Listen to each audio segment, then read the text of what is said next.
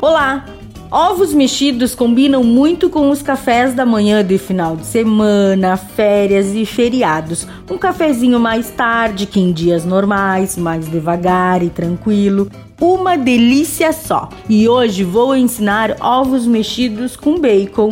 Anote aí: uma colher de sopa de manteiga, três fatias de bacon picadas, três ovos, meia xícara de queijo picado, mussarela, o queijo que você quiser, sal e pimenta a gosto. O modo de preparo: derreta a manteiga em uma frigideira e adicione o bacon. Deixe fritar até que fique bem crocante. Enquanto isso, quebre os ovos em uma tigela e bata com um pouco de sal e pimenta e se quiser adicionar mais algum tempero, fique bem à vontade.